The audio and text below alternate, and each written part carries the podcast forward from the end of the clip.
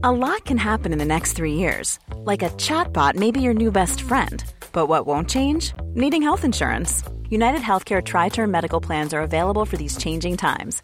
Underwritten by Golden Rule Insurance Company, they offer budget friendly, flexible coverage for people who are in between jobs or missed open enrollment. The plans last nearly three years in some states, with access to a nationwide network of doctors and hospitals. So, for whatever tomorrow brings, United Healthcare Tri Term Medical Plans may be for you. Learn more at uh1.com.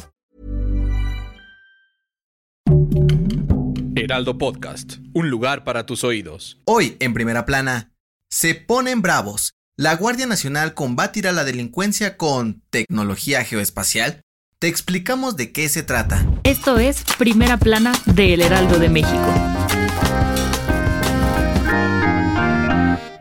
La 4T no quiere dar tregua a la delincuencia, por lo que la Guardia Nacional capacitará a 20 de sus mejores elementos en tecnología geoespacial para combatir a criminales y narcotraficantes de manera más efectiva. La tecnología geoespacial son herramientas utilizadas para capturar, manejar y analizar datos relacionados a la posición geográfica de ciertos elementos, y en este caso será usada para ayudar a la solución de problemáticas territoriales que involucran a grupos delictivos. En este sentido, los elementos podrán usar sistemas especializados para localizar narcotúneles, laboratorios y rutas de tráfico de drogas, personas y armas para actuar contra los responsables. Los softwares que utilizarán también les permitirán crear y diseñar mapas y detectar bases de datos ilegales ligadas al narcotráfico y otros delitos, para procesar la información y así apoyar los operativos de la Guardia Nacional. Con esto buscarán darle un golpe a la delincuencia y detectar patrones que permitan tomar mejores decisiones para encontrar más fácilmente las redes de delincuencia y su forma de operar en nuestro país. Con información de Paris Salazar. ¿Quieres estar bien informado? Sigue a Primera Plana en Spotify y entérate de las noticias más importantes.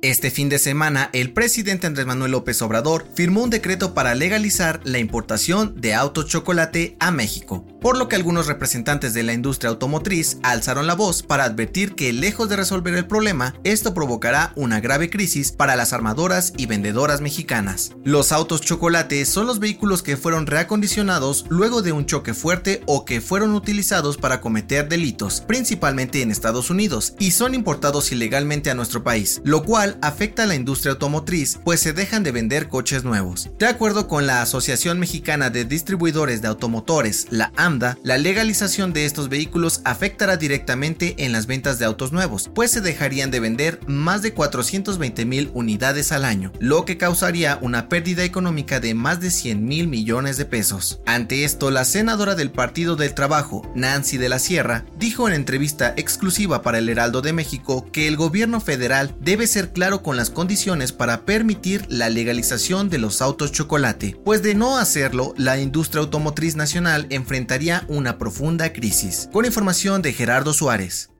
A partir de este lunes, el Estado de México, la Ciudad de México y otros 18 estados de la República pasan a color verde en el semáforo de riesgo epidemiológico, por lo que las actividades se reactivarán con aforos completos. De acuerdo con la Secretaría de Salud, ya no habrá restricciones de movilidad y las actividades económicas y sociales, desde restaurantes hasta eventos masivos, podrán realizarse de manera normal, es decir, con aforo del 100%. Sin embargo, las autoridades de salud aseguraron que las medidas básicas de prevención, como el uso del cubrebocas, la sana distancia y quedarse en casa en caso de presentar síntomas de COVID-19, siguen vigentes. Con información de Gerardo Suárez.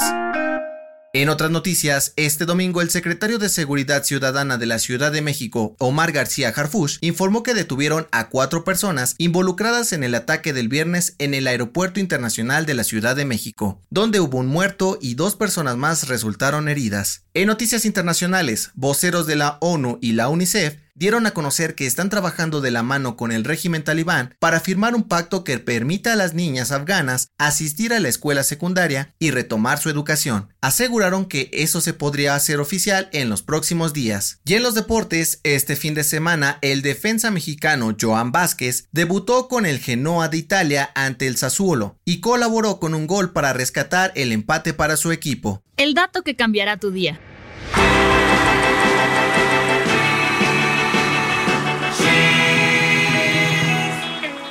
De acuerdo con un estudio realizado por la Universidad de Barcelona, ayudar a los demás nos hace sentir mejor, no solo emocionalmente, sino también físicamente. Según los especialistas, ayudar a alguien que lo necesita activa las mismas partes del cerebro que son estimuladas por la comida, el alcohol, drogas y el sexo, por lo que mejora nuestro estado de ánimo, disminuye la presión arterial y el ritmo cardíaco. Soy José Mata, te espero en la próxima. Esto fue Primera Plana, un podcast del Heraldo de México. Encuentra nuestra primera plana en el periódico impreso, página web y ahora en podcast. Síguenos en Instagram y TikTok como El Heraldo Podcast y en Facebook, Twitter y YouTube como El Heraldo de México. Hasta mañana.